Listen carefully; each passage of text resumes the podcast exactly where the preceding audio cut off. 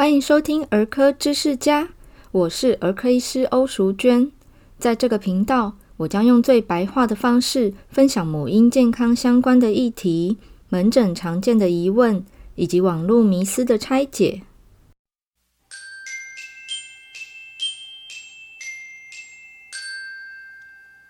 欢迎回到儿科知识家。这一集，欧医师尝试想要跟大家谈的主题是。呃，到底该不该送孩子上学？这个问题其实我在门诊遇到蛮多次的，有不同年龄层的小朋友的妈妈在带小朋友来呃打预防针或者是看病的时候问过这样的问题。有的是大概六七个月大，那有一些是已经到快两岁了，即将可以上幼幼班的年纪。其实我相信妈妈们。都可能已经做过很多功课啊，也跟家人有过充分的讨论。那到我们诊间会问医生，我想他们心中的疑虑应该会是：诶，如果上学，不管是幼幼班还是托婴中心哦，都会蛮容易生病的。所以可能会因为这样想要问医生，就是诶，那么小就开始生病，然后会需要来看病吃药，到底会不会对身体有什么不好的后果？这样子。所以今天欧医师切入的观点可能会比较着重在呃健康生病和用药的这些层面上面，其他像经济因素这一些可能就不会在我今天的呃讨论范围内。小朋友在出生之前，哈，透过妈妈在胎盘的供给抗体，甚至妈妈生病也有可能会影响到这个胎儿哦。在小朋友六到八个月大之前呢，呃，其实这个。这个 baby 他身上都还会有妈妈给的抗体，叫做 IgG。那在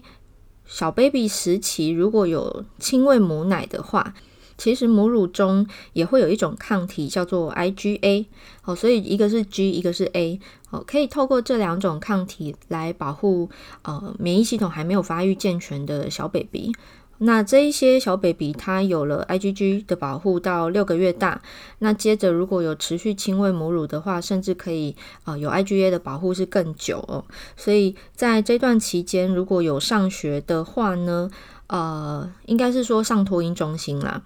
嗯，他一定会遭受外面好排山倒海而来各式各样的病毒，所以有一些家长会戏称说他在更新病毒嘛。事实上，如果人类没有这种呃，就是小 baby 还要群聚上课的这个行为的话，其实，在自然成长的过程中，吼，那个前六个月的 IgG 就你就想象它保存期限六个月好了，六个月后开始 IgG 就渐渐在体内消失，接着它就要靠自己来产生自己的抗体，就不再是妈妈给的。所以这个过程哦，我们把它称为更新病毒码的过程好了。这个更新的过程大概会持续到六七岁，甚至是八岁。所以在学龄前的孩童，他其实非常容易生病，就算他没有去上学。没有这种所谓的团体群聚的生活，家里头的其他兄弟姐妹啊、大人啊，或者是邻居的小朋友玩伴啊，这些都有可能会呃有一些病菌传染给他哦。所以整个过程大概就是要到上小学之之后啊，常常生病这件事才会减少。那上。托婴的话，基本上是两岁以前嘛，两岁以后好像听说就是可以上幼幼班，不管他是上哪一种，反正他总有一天上学，他就是会经历这种大量的所谓病毒码更新的这个过程，所以就常常发生，呃，一直在生病。我们经常会遇到家长是说，他感冒两个礼拜了，都还没有好，好像呃上礼拜天那终于咳嗽变少了，才隔一天而已，马上又开始流黄鼻涕哦，诸如此类的描述其实非常常见。那其实他并不是呃真的说哦有一个感冒让他两周都没有好，而且这个症状还好好坏坏。通常呢是他在这两周的过程中，其实他有一点无缝接轨的，也许感染了两至三种的不同的感冒病毒。所以就会造成一种错觉，就是他怎么一直在生病哦，哦，可能两周之间来诊所看诊看了四五次这样子，有点呃，让爸妈还蛮崩蛮崩溃的。那事实上，在国外跟其实我们台湾的数据也是这样呈现哦，就是小朋友他刚上学的前半年到前一年，几乎就是每个月感冒一次是低消，我都开玩笑说低消了，就是他至少会感冒一次啊，这个是正常哦。就如同我刚刚最前面说的这个更新病毒码的这个过程，它是一个自然就是会发生的事情，因为人类的免疫系统在出生后，呃，前半年还可以靠妈妈，但是呢，接下来就要靠自己了，所以他这个过程中，他一定会接触外界的不同的人，就算没有接触陌生人，也会接触自家人。你不可能把家里营造成一个完全无菌的环境哦，而且你就算真的是非常非常极端的注重这个清洁啊、消毒啊，然后这个接触隔离、飞沫隔离等等的呃一些措施，但不要忘记了。我们现在都市的孩子，文明病之一就是过敏嘛。过敏的小孩通常都生长在超级无敌干净的环境当中，就是家里打扫太干净，然后他也没上学，然后他也很少去这个野外，或者是不要说野外了，公园搞不好都很少去。那这样完全就是呃极端的干净吼，不太生病的这种环境引发出来的问题，就是他的过敏的一些病的风险会增加。那反过来讲，难道呃我要因为害怕太干净的都不太生病，然后就把孩子送去一个呃相对容易让他被传染的一个环境吗？那这个我们可以分嗯、大概切分成两个年龄段来看，一个是三岁之前，一个是三岁之后。也就是说，嗯、从小班开始读，跟小班之前就从这个托婴，然后幼幼班开始哦。在三岁以前，其实他的嗯生病的形态还有感染的风险，相对是比三岁后再高一些些的。那嗯，小朋友如果说感冒，他们常常会并发。呃，需要用抗生素的疾病大概就是中耳炎、肺炎，那偶尔会遇到鼻窦炎，哦，其他则是比较罕见。我们今天先不谈。那中耳炎、肺炎、鼻窦炎都会需要用抗生素的治疗，通常呢，抗生素疗程都少则七天，长则十四天不等。呃，这个过程中呢，其实对孩子的身体，在医生端的角度来看啊，对他身体比较大的负担会是，呃，他的肠道菌相会受到破坏。所谓肠道菌相，就是我们现在很流行扎边吃益生菌嘛。啊，为什么？因为想要补充肠道的好菌。那我们在抗生素疗程的过程，不管今天是用口服抗生素，还是住院打点滴的抗生素，它都会一定程度的破坏到我们正常的肠道的这个菌丛。我们每个人身体里一定会有肠道菌，那好菌、坏菌跟中性的，就是中立的哈，对身体不好也不坏的细菌，我们叫中立菌。都会有。那正常人呢，就是好菌比坏菌多，会是比较健康的肠道环境。可是，在这个使用抗生素治疗的这一群病童身上，他们的肠道菌有可能就是好菌坏菌通杀哦。结果呢，就因为好菌的短缺而产生一些呃肠道的一些状况。所以我在门诊如果有开立抗生素给小朋友的时候，通常我会啊、再多花一点时间跟家长讲一下，如果你们家有益生菌的话，我建议你在呃这个抗生素疗程期间呢，也要同步给他使用益生菌。这个原因就是担心说，怕小朋友在抗生素的疗程过程发生一些腹泻或者是胀气呀、食欲不振等等、肚子痛这一类的不舒服，利用益生菌来呃预防跟调理。那讲到益生菌，其实是题外话啦，就是说，呃，讲抗生素疗程，我顺口提一下。其实我要表达的是，我们上学的过程中常常生病哦。那有一些这个呼吸道感染的病毒，在研究中发现，呃，高频次感染的孩子似乎被诱发出过敏问题的风险是增加的。意思是说，可能他呃气喘的风险会增加。当然，这个没有一定啦，因为过敏实在是太复杂的一件事情了，并不会单一因素就可以。呃，就说决定说他会过敏还是不会过敏哈，因为他本身是体质、环境还有后天的一些诱发因子，呃，三者这个交互的影响而产生的结果。那我们今天要讲的就是说，这群年纪小的孩子，他常常生病，常常呼吸道感染。缺点就是他常常要生病吃药嘛，看医生。然后如果有并发细菌感染，要吃到抗生素。那另外还有刚刚我们讲到某一些呼吸道病原，还可能诱发这些过敏的问题的风险增加，所以这个是它的缺点。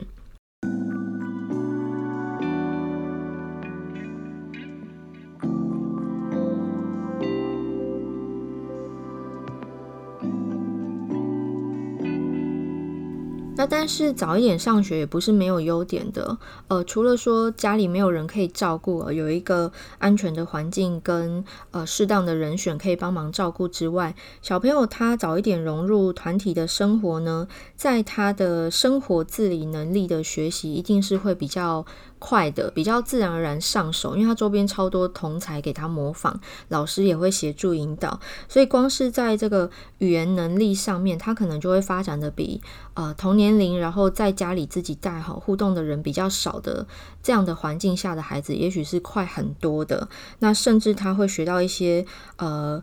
纪律啊，还有解决问题的能力哦，与人相处也是一种技能，哈、哦，这个是呃在学校可以学到的。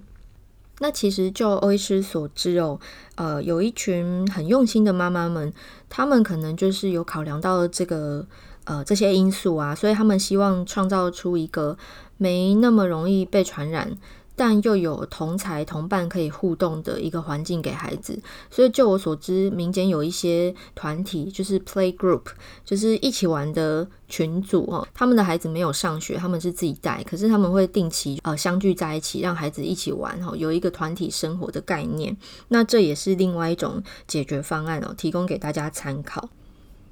好，那到了小朋友满三岁的时候呢？呃，这个时候有一些情境哦，例如说刚刚是大宝，那这时候妈妈怀了二宝，或者是二宝刚出生，呃，这个时候照顾新生儿又是一阵手忙脚乱，所以这时候也许就趁势送大宝上学去了，让他适应学习团体生活，学习更多的生活自理能力。学习纪律，甚至是开始学习解决问题的能力哦。与同学相处会有一些状况题的出现。那更重要的是，呃，有适当的体能消耗。小朋友是非常需要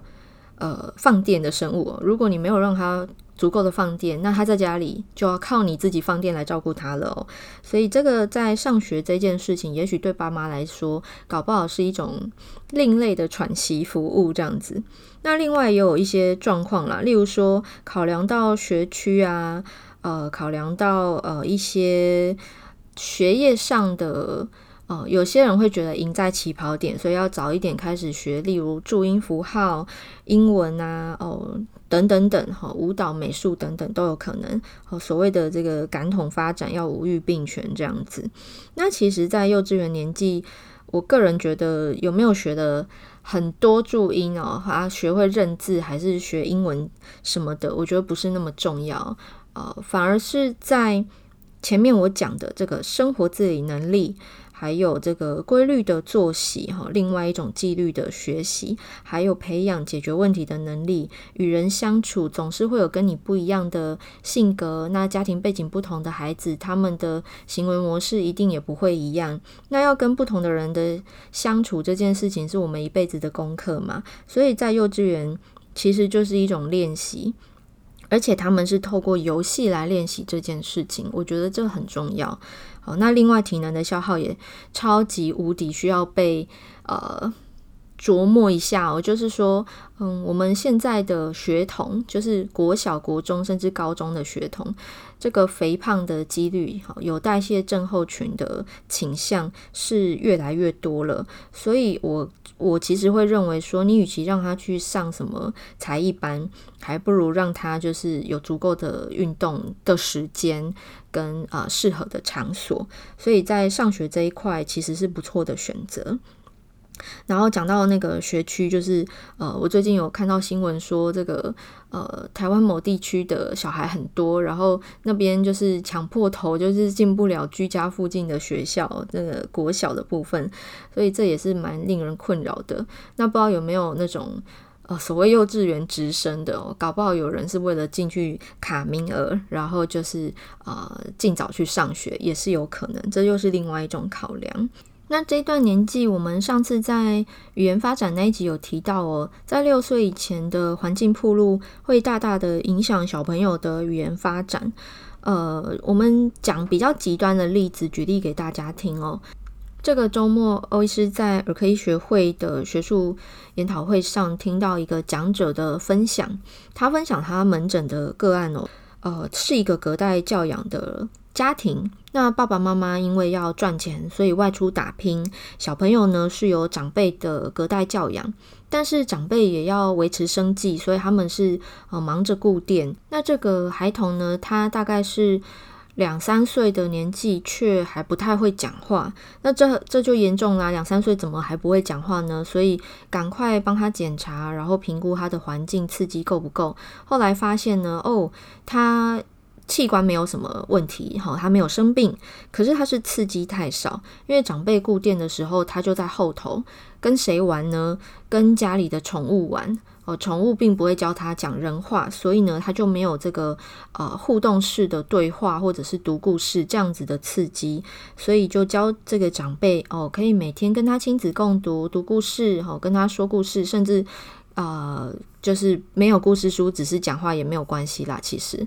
哦，这样子的互动刺激之后，过一段时间哇，还好这个孩子就很快的就追上了他的语言能力就，就哦有追上他年纪该有的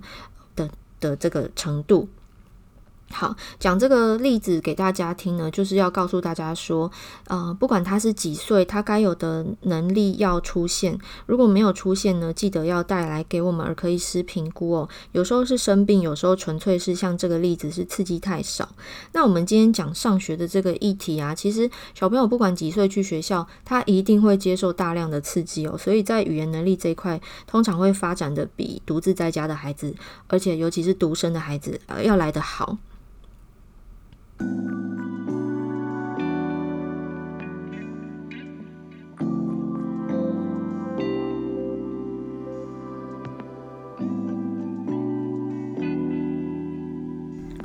所以，综合以上欧医师的分享，其实我只在比较有局限的。观点去分享，呃，上不上学的好坏。可是，呃，每个家庭的考量都不一样，每个家庭他的呃 first priority 都不同。例如说，有些可能是双薪家庭，他们有比较沉重的生计负担；那有一些是真的没有后援哦，没有能力去呃找到好的保姆或托婴的场所，所以只能自己带。那各有各的优缺点，所以这没有所谓的对错，只有最适合你们家状况的一个选择。送去上学，缺点是呃比较频繁的感染跟有适应期的问题，但优点是团体生活，还有这个刚刚举例的那些优点哦的学习是在家里的环境可能没有办法提供的。假如给长辈或者是保姆带，优点是可以同时兼顾自己的事业，又可以减少这个交叉感染、频繁感冒的风险，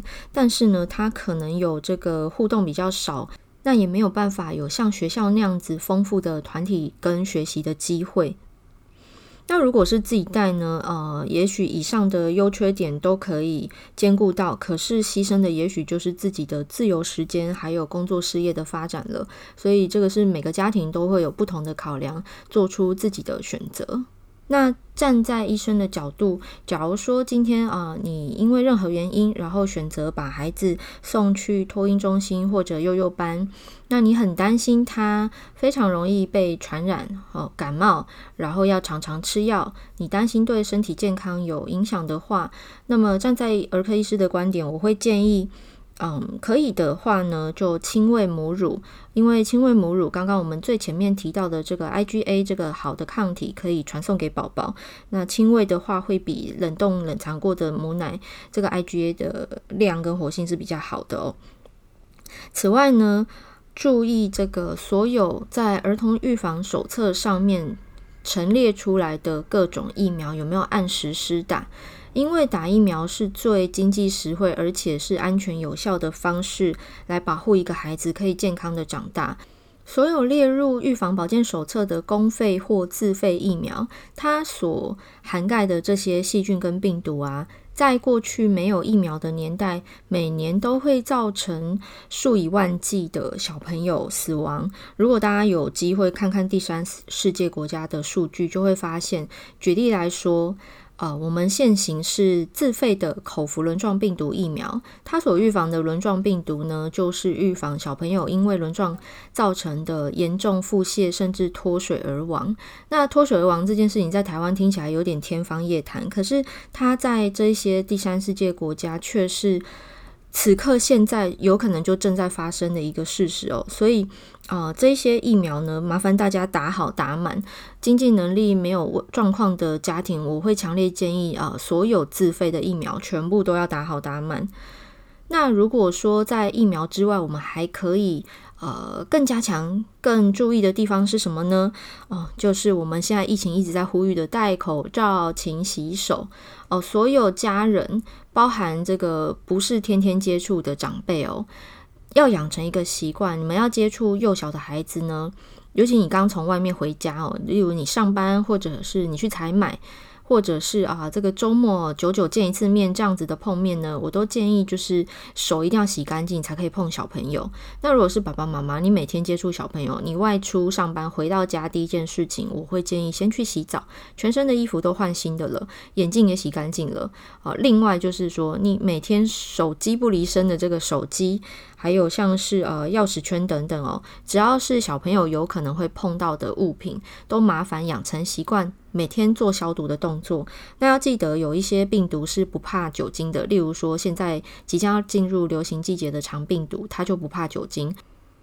好，所以以上三点是欧医师给大家的一点提醒。那今天的节目，如果你觉得实用的话，欢迎帮我到 Apple Podcast 留下五颗星的评价，也欢迎帮我分享给你周遭的朋友，尤其是新手爸妈。呃，我在。呃，留言区还有私讯，还有整间跟我的周遭朋友跟我的回馈哦，我听到好多人跟我说，哦、他身边有新手爸妈，或他自己就是，那他觉得这个节目的内容对他非常的受用，他很感谢，我也很感谢你们给我的回馈哦，这让我非常有动力在嗯极端忙碌的生活中挤出时间来录音哦，做出这些内容跟大家分享，所以也邀请大家帮我分享给你身边的人。